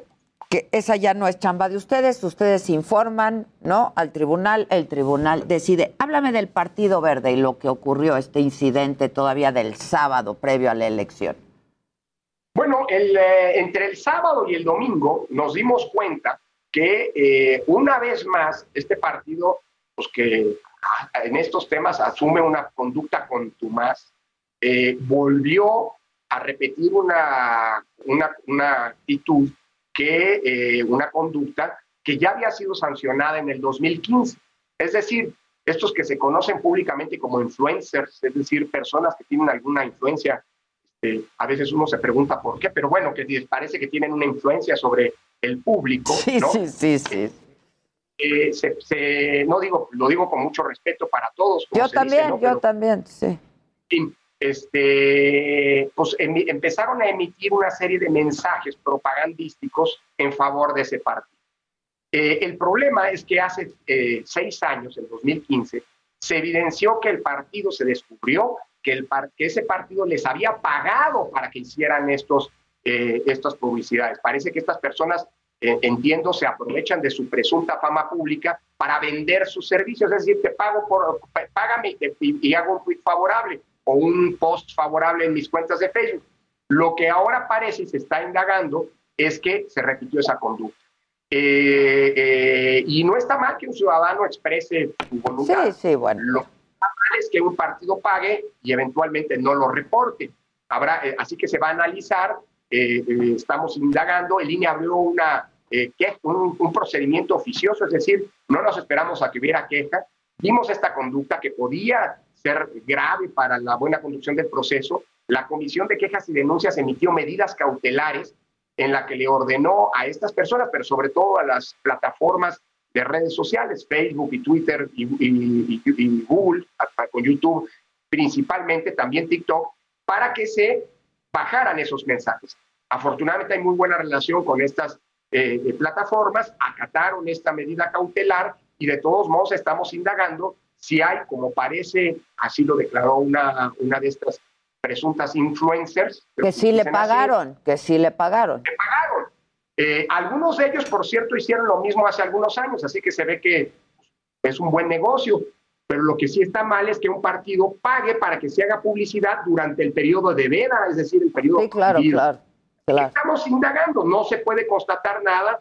Quiero ser muy cuidadoso y no prejuzgar. Voy a tener que votar en su momento la, la, la resolución que nos presente la Comisión de Quejas este, pero pues bueno, eh, eh, hacer propaganda como partido político por interpósita persona durante el periodo de veda, pues es algo grave, es algo que, incurre en las reglas, habrá que ver si este es el caso o no. Y por supuesto, si hay dinero detrás de, este, de esta propaganda, pues habrá que analizar, uno, si el, el partido y las candidatas y candidatos del mismo lo reportaron, si no lo reportaron y existió pues será una, un gasto no reportado que amerita una sanción y esto se acumulará en su caso, si así se constata, a los, a los topes de gasto de campaña. Pero bueno, sí parece que este, pues hay partidos que, que, que, que juegan al límite, para decirlo de alguna manera. Insisto, todo está investigándose y por el momento pues nadie puede decir que haya una falta, pero pues, se determinará, se van a deslindar las Ahora, de haber la, la, penalización es administrativa, es un asunto de dinero o qué podría pasar? Hace seis años fue un asunto, fue una multa, una sanción importante, por cierto, en su momento. Eh, eh, estamos analizando para ver si no se violaron las leyes penales en materia electoral. Eh, si esto es así, pues se presentará una denuncia o se dará vista a la Fiscalía Especializada de Delitos Electorales para que por la vía penal, si hay algún delito, ellos lo decidan y lo persigan. pero normalmente, pues sí son multas en materia de fiscalización eh, el procedimiento oficioso que abrió el, Instituto Nacional Electoral, en donde se emitieron estas medidas cautelares para impedir la difusión de esos mensajes prohibidos durante el periodo de veda y de reflexión, eh, eh, incluida la jornada electoral, eso se va a resolver por parte de la sala especializada del fondo, quiero decir. Si hay una sanción y cuál, perdón, si hay una violación a la ley y qué sanción amerita, lo va a resolver la sala especializada del Tribunal Electoral del Poder Judicial de la Federación, que en su momento, en 2015, pues determinó eh, en hechos, eh, eh, en aquellos hechos que sí había una irregularidad, una conducta irregular y aplicó la multa correspondiente al partido. Oye, Lorenzo, algo pasó con el Canal 11 también. entiendo que pues hicieron unos spots contra Va por México. ¿Es así? Y de ser así, ¿se puede? ¿Se vale? Se presentó, hasta donde tengo entendido, se presentó una queja. y en el caso específico, tendría que checarlo eh, con detalle, pero hasta donde me, me, acuerdo, la comisión de quejas no emitió las, no concedió las medidas cautelares, pero siendo una queja tiene que seguirse la investigación y de nueva cuenta será esta sala especializada del Tribunal Electoral del Poder Judicial de la Federación la que resolverá si hay o no una falta en el fondo, en la sustancia del asunto, y si la hubiera, pues que imponer la sanción correspondiente. Lorenzo, entre otras cosas que me dijo Mario Delgado hace unos minutos que estuvo aquí, eh, a pregunta expresa mía, bueno, a afirmación mía de que el INE muy bien, me dijo hasta ahorita muy bien, la jornada electoral muy bien, palomita, a ver ahora en el conteo de votos, ¿no? Bueno, pues el conteo de votos lo hacen ciudadanas y ciudadanos de nueva cuenta, no los mismos que fueron funcionarias y funcionarios de Casilla el domingo, pero hay que recordar, Adela, que los consejos distritales del INE se integran como presidente por el vocal ejecutivo de cada una de las juntas, eh, de las 300 juntas distritales del Instituto Nacional Electoral, pero con seis ciudadanas y ciudadanos que fueron nombrados a su vez por los consejos locales del propio instituto, que también tiene una componente ciudadana y que son personalidades eh, eh, empresarios, académicos, periodistas, líderes de, opinión, eh, eh, maestros, maestras, profesores, en fin, personalidades connotadas en sus respectivas comunidades. Ellas y ellos, nuestras consejeras y consejeros electorales de los distritos, son quienes, digámoslo así, conducen y validan el proceso de cómputo de votos, de agregación de los votos acta por acta, los que determinan, Adela, si hay causales para reabrir los paquetes y recontar los votos, ¿no? Para abrir los paquetes y recontar los votos, esto que en su momento se llamaba uh, voto por voto, casilla, casilla por, por casilla, casilla, que ya se ha hecho. Hombre, se hace todo el tiempo. Había un dato, en la elección del 2018 se recontaron el 75% de los, de los, se abrieron y recontaron el 75% de los paquetes. A pesar de la enorme diferencia, ¿no? Y del, y del claro, triunfo contundente. En la elección presidencial, en la elección presidencial, tres de cada cuatro votos se volvieron a contar. ¿Y sabes qué cambió? Nada. Nada, nada. En esta ocasión estimamos, pero eso no, o sea, estos son las cifras que, que hasta ayer en las, en las reuniones de planeación se iban planteando, que de las 100, perdón, 162.500 casillas que se instalaron, se van a recontar los votos de cerca de 97.000. Seguramente serán más porque durante estas jornadas que empiezan hoy y terminan a más tardar el sábado en la noche en las sedes distritales, pues se van dando causales, los partidos piden que se abra y la lógica del INE es la lógica de la máxima apertura, que se abran los que se tengan que abrir, que se recuenten los votos que tengan que recontar para validar que los héroes de la elección, que son las y los ciudadanos que recibieron y contaron los votos. ¿Lo hicieron pasado, bien? Claro. Bien. Claro. claro, o sea, la variación es marginal. A lo mejor algún voto se valoró de manera distinta, porque en nuestro, en nuestro sistema, si tú le pones este, que es, eh, así se escribe una boleta, que se mueran todos menos este, pues ese voto es paradójicamente es un voto válido. No hay que votar así porque lo único que haces es complicar y abres la posibilidad de que tu voto se anule. Claro. Pero dicho eso, se analiza caso por caso y al final, pues no hay variaciones, como no las ha habido. Se ha construido un mito en torno a esto, pero si esto es necesario para inyectar certeza, se va a hacer. Así que, pues bueno, espero que cuando termine el proceso electoral este, eh, eh, Te pongan, palo, que, pongan palomita, les pongan palomita. La importancia y el trabajo bien hecho, porque eso es reconocer el trabajo, no del INE, ¿eh? es reconocer el trabajo del ASIA y los ciudadanos, porque el INE es del ASIA y los ciudadanos, y si alguien dura, dudaba que la organización de la elección no la hace el INE solo, sino de la mano de la ciudadanía, pues basta ver lo que pasó el domingo pasado. Así que bueno, por lo pronto, mira, lo más importante, Adela, el país está en paz, eh, nadie ganó todo, nadie perdió todo, y lo que se refrendó el domingo es que este es un país plural y diverso, en el que cabemos todas y todos. Este y no así tiene que ser. De un discurso único, México es rico en su diversidad y pluralismo. Y eso es lo que se reflejó en las urnas y son buenas noticias. Oye, tengo dos minutos nada más y Mario Delgado también me dijo, porque le dije, ahora pues ya vienen otras elecciones, viene una consulta popular, este, ¿no? Eh, y la revocación de mandato, me va a decir, y me dijo, te va a decir que no tiene dinero para hacerlo. No les dieron lana, ¿no? Pues que, pues no nos dieron. El, el, el, la, la, Cámara, a ver, la, la, presidencia solicitó la consulta y la secretaria de Hacienda no nos dio dinero, nos dijo háganlo con lo que tienen. Okay. Dos, las cámaras convocaron la consulta y no, me, no, no asignaron ni un solo peso en el presupuesto de egreso de este año para que se hiciera la consulta. Tres, la Suprema Corte de Justicia avaló la pregunta, la modificó y eh, hoy tiene una controversia que presentamos para tratar de resolver el problema. Sin embargo, si hay una institución del Estado que cumple lo que dice la Constitución, es el INE, Adela. Así que hemos venido haciendo ahorros, cancelando proyectos. Tenemos una muy buena práctica. La gran mayoría de los gastos se hacen a través de licitaciones que nos han generado alguna eh, alguna economía, y eso se va a aplicar para hacer las, la consulta. Sin embargo, Adela, el domingo pasado se instalaron 162 mil casillas. Con lo que no tienen, ¿cuánto pueden instalar para...? No nos va a dar para más de 50 mil. Lo ideal habría sido instalar al menos 102 mil. Okay. Pero bueno, lo vamos a hacer con 50 mil y vamos a hacer un ejercicio serio como todo lo que hace el Pero INE. entonces el resultado, ¿qué tan representativo es? Ahora, habrá que no, ver muy también. representativo. El único okay. problema de la es que la gente va a tener que caminar más, no va a estar tan cerca la casilla a su casa porque va a haber menos casillas. Ah, sí. Pero bueno, pero pues que eso es lo que el INE puede hacer porque el INE sí asume, a diferencia de otros órganos, con responsabilidad su mandato constitucional.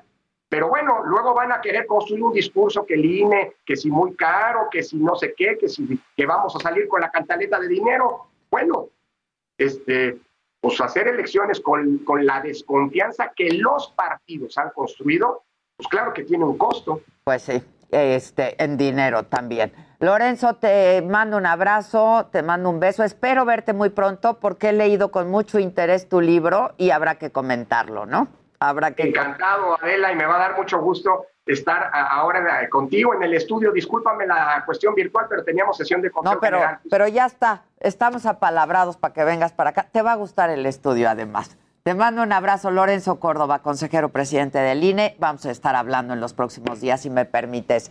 Muchas gracias, gracias. Vamos a hacer una pausa rapidísimo y volvemos pues con los deportes, los espectáculos. Continuamos en Me lo dijo Adela.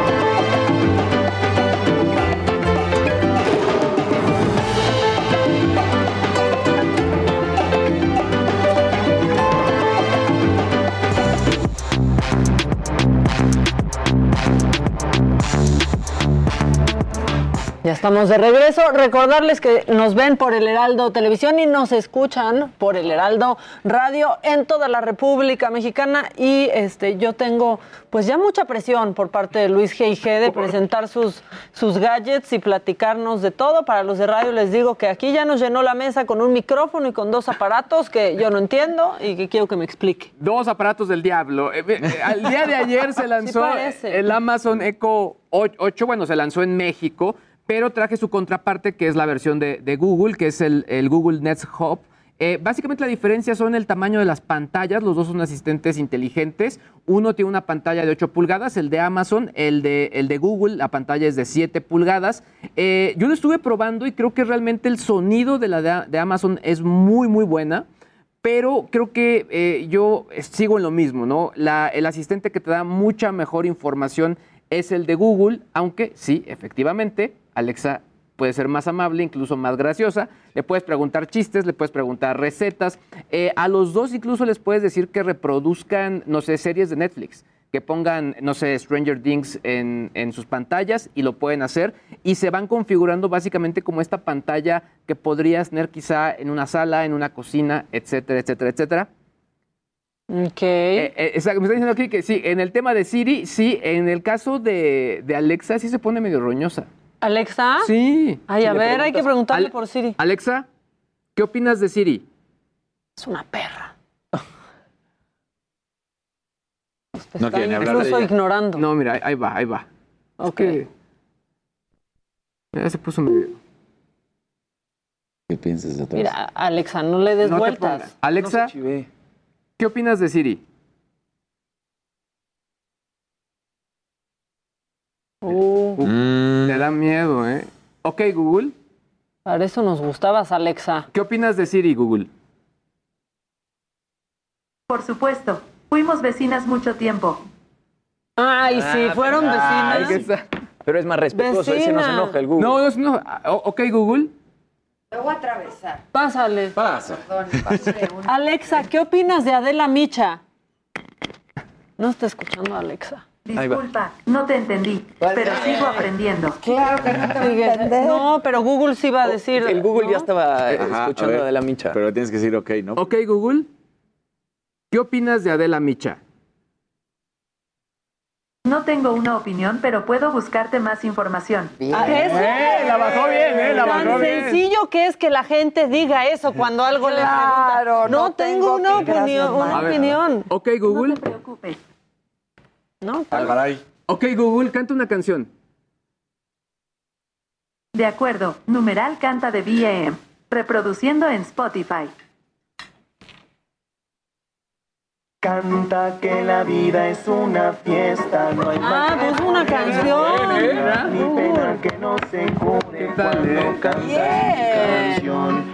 Que la vida es una Luis, sola. decías que la no de Amazon, la la, cámara te centra en la imagen, ¿no?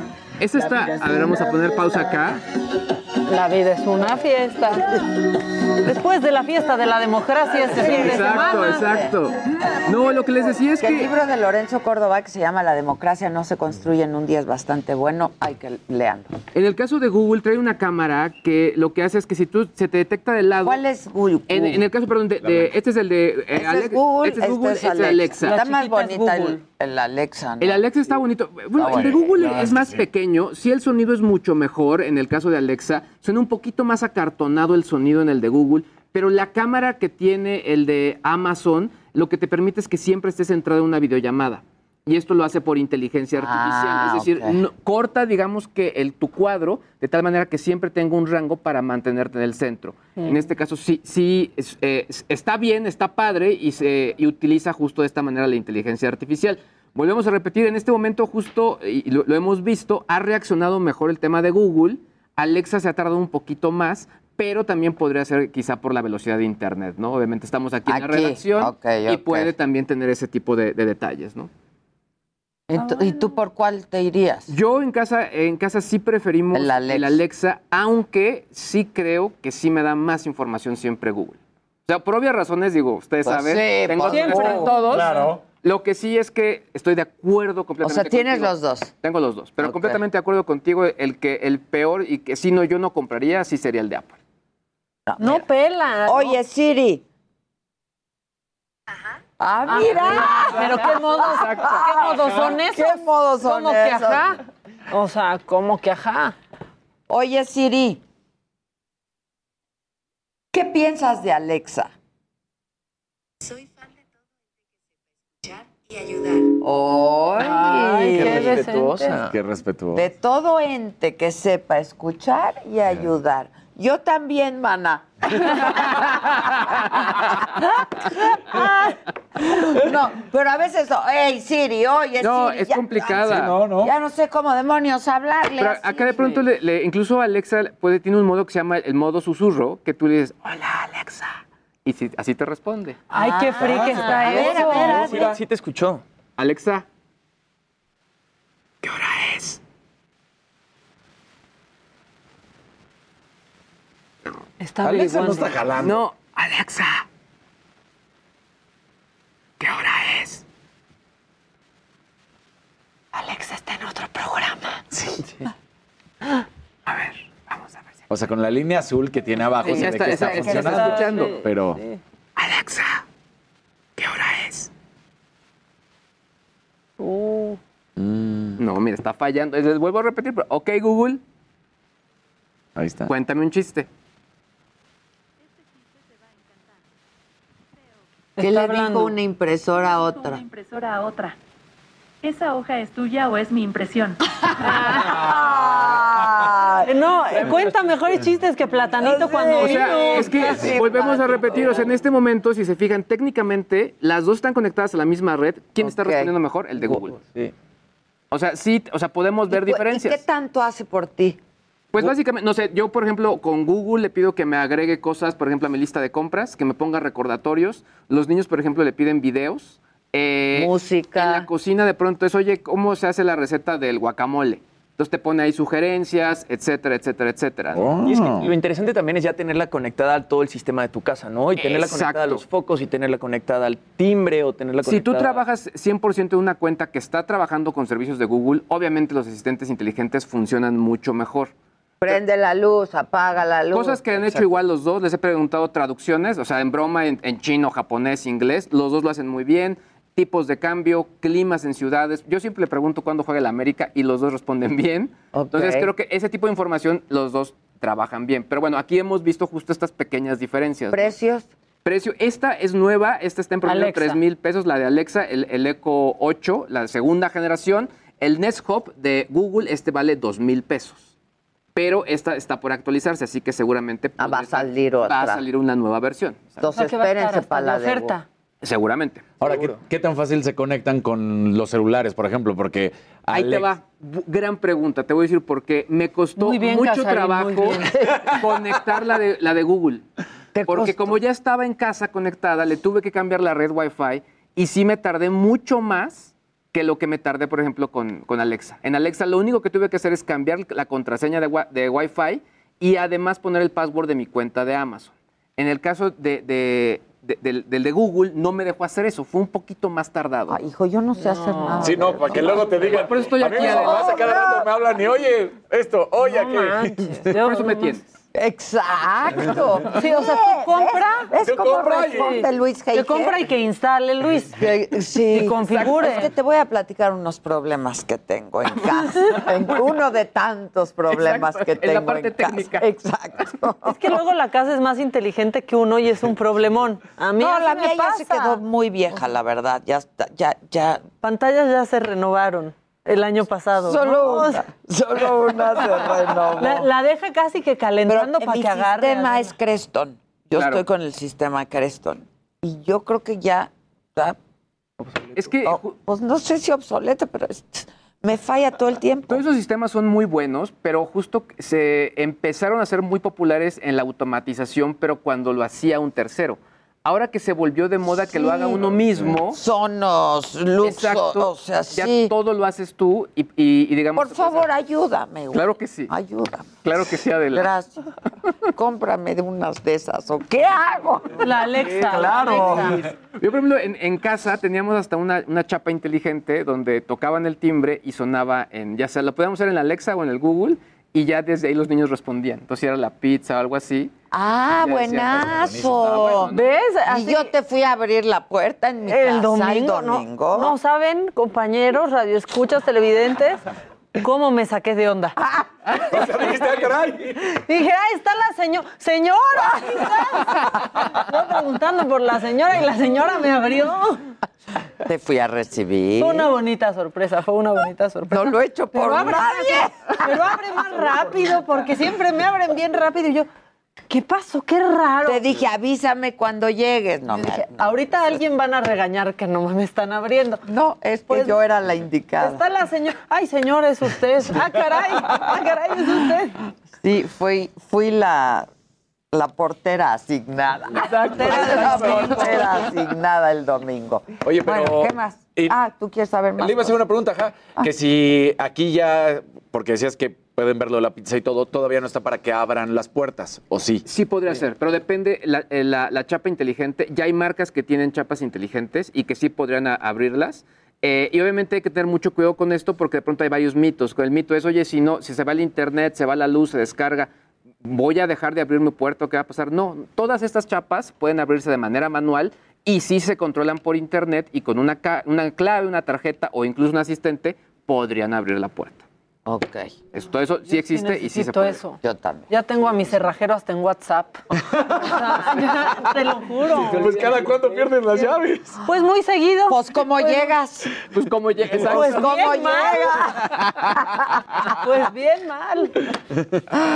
Bueno, ¿quién más quiere Pues eh, el Canelo hizo una pausa en su luna de miel porque fue invitado a un torneo de golf en Estados Unidos, en Carolina del Sur. Y pues entonces hoy en la mañana estuvo ya pegándole. Lleva dos años jugando golf y pues como muchos deportistas encuentran en el golf como un momento de relajación, no quiero decir de retiro, pero como que ahí se distraen. Y, y sí, le pega bien, ¿eh? O sea, lleva dos años entero. Tiene su grado de dificultad. Claro que tiene su grado de dificultad. Sí, no es cualquier cosa, ¿eh? O sea, desde este, tener el buen grip, saber girar, cómo tienes que pegar el swing, todo esto es importante. Y claramente, bueno, pues ahí está el Canelo, que va a ser uno de los invitados en este torneo, alguna de las estrellas que van a estar justamente con el Canelo, pues para que se den una idea de lo que va a estar realizando. Empieza mañana, termina el 13 de junio, entonces es muy importante que el Canelo Álvarez pues va a estar ahí en este, en este torneo ¿Tú de... tienes un hermano? Sí, ¿A dos se- hermanos. ¿A qué, a qué se dedican? Uno es abogado laboral, que es Luis Edgardo, él es el, de- el del medio, y el mayor se llama Javier López Casarín, ¿Y qué hace? es diputado. ¡Qué calladito! ¡Qué calladito! Pero alguno de tus hermanos trabaja con Ebrard. Javier. Javier ¡Tráelo! Bueno, yo- Ebrard no me contesta ni el. De ni hecho, el nos Alguien, alguien tu ahí me estaba balconeando. De hecho, alguien ahí me está balconeando. Fíjate que nos encanta tu participación, Casarín. De- Yo Mira digo cómo que deberías de tener todo. más minutos. Que nos encanta. Este, ¿puedes por favor mover tus, Tus influencias. tus influencias? Que venga mi hermano, claro. No, que venga Ebrard. Ebrard. Tu hermano que venga a visitar, pero que venga Ebrard, por favor. Ok. Ok. Y luego. Entonces, nada más para hacer un recorrido rápido de algunos de los. Es que así no se vale. Algunos de los invitados estrella, por ejemplo, Cedric the Entertainer, que él, él va a estar, eh, Ken Griffey Jr., que también es exatleta, eh, Lauren Thompson, David Walls, al- algunos nombres que pues están ahí justamente en este torneo. Y bien, el Canelo, ¿eh? lo vimos pegarle a la pelotita, es, es llamado, llama la atención. Y bueno, para los que quieren saber justamente de Raúl Jiménez, cómo está en estos momentos, porque sabíamos que no tenía director técnico, ya se da a conocer el nuevo director técnico del Wolverhampton, que es, recordemos que Espíritu Santo se había ido, aquí le dan la bienvenida, acaba de ser Bruno Lash, le acaban de dar la bienvenida justamente hace un par de horas, lo hicieron en Twitter, así que ya tiene técnico Raúl Jiménez. Entonces, ¿qué se espera? Que además este, para esta siguiente temporada, ya regrese, ya está en la actividad. Recordemos que prefirieron darle descanso por esta fractura que tuvo, que aunque ya está entrenando, por eso no ha estado con la selección nacional. Ya. Muy bien. Ahí está. Dicen por aquí, a- además valió del todo, ¿verdad? O sea, balconeo, ya no- además del balconeo, dice Norma Benítez, dice, yo prefiero Alexa, pero podemos probar.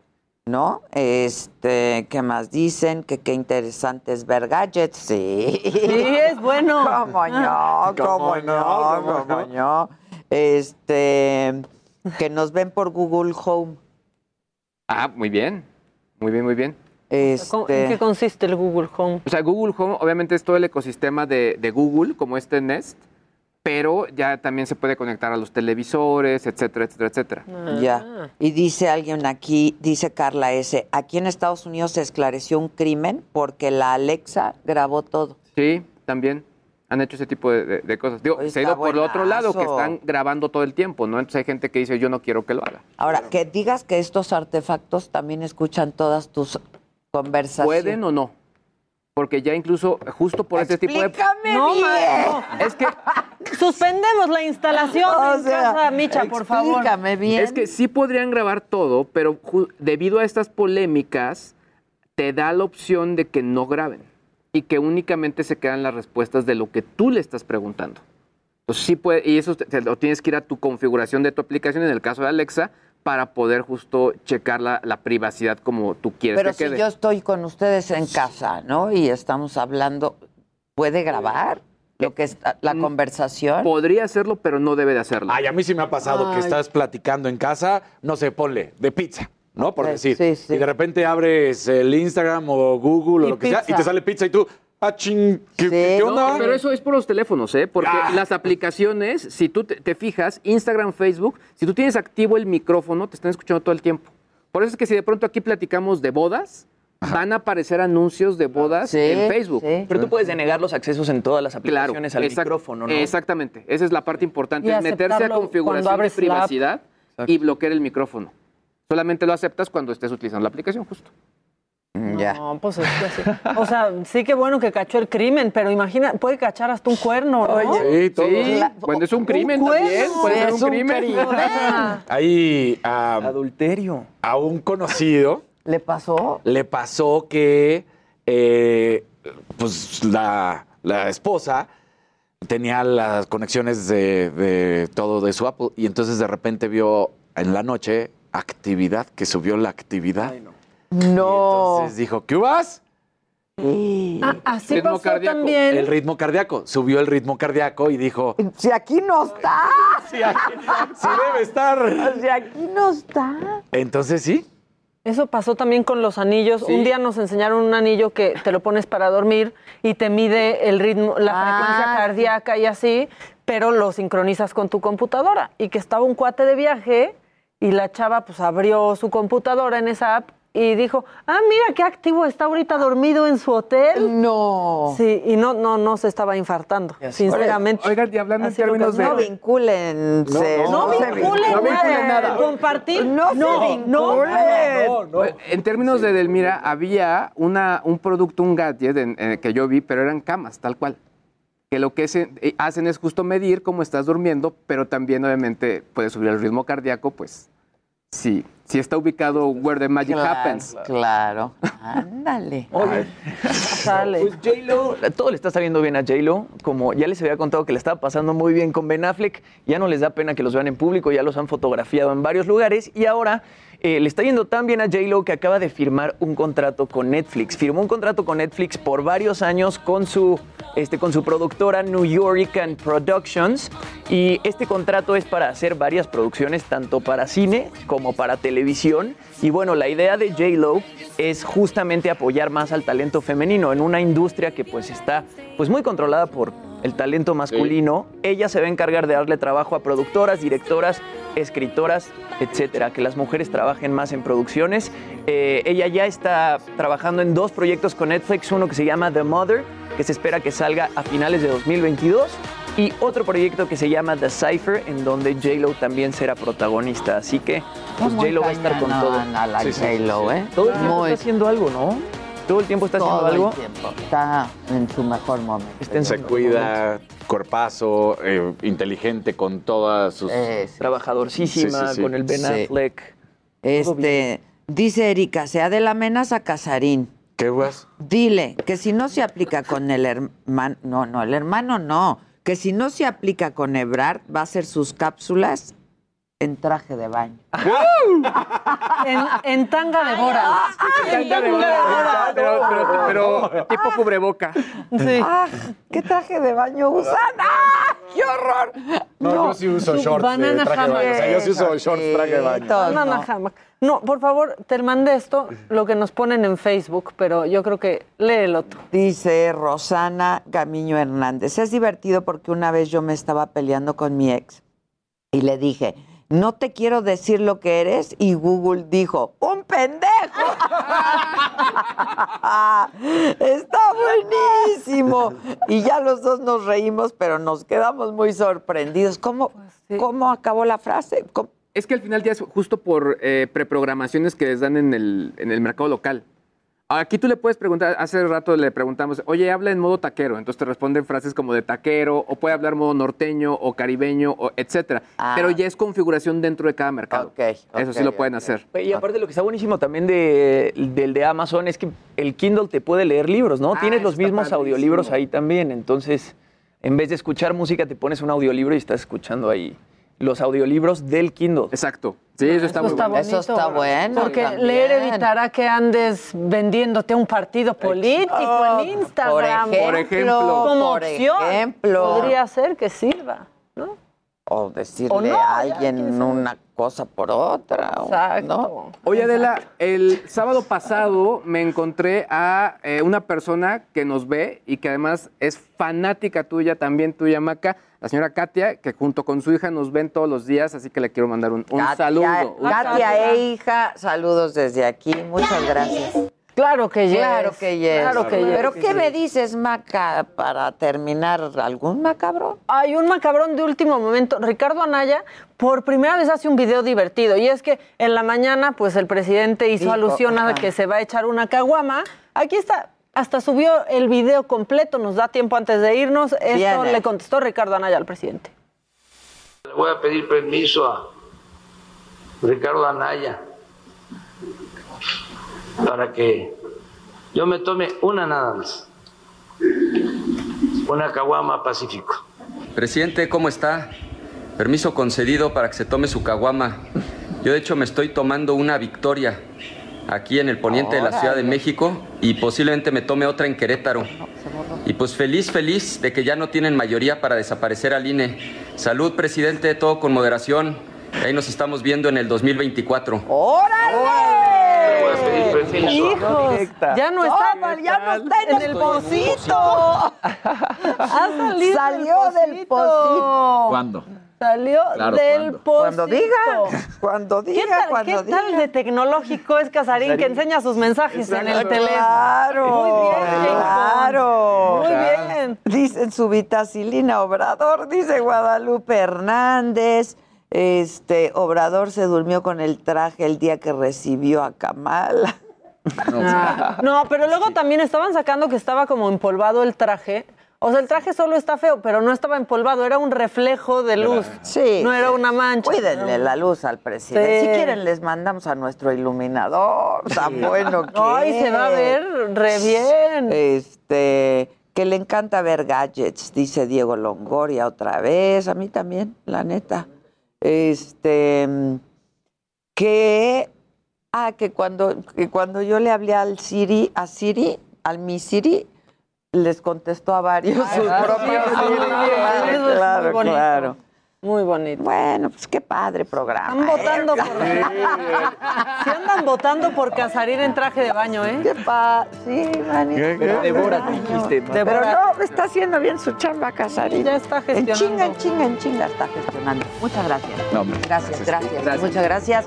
Gracias a ustedes, como siempre, por su atención y compañía. Esto fue Me lo dijo Adela. Y mañana los esperamos a las 9 por la tele, a las 10 por la radio. Y siempre por redes sociales de Saga y El Heraldo. Gracias y hasta siempre.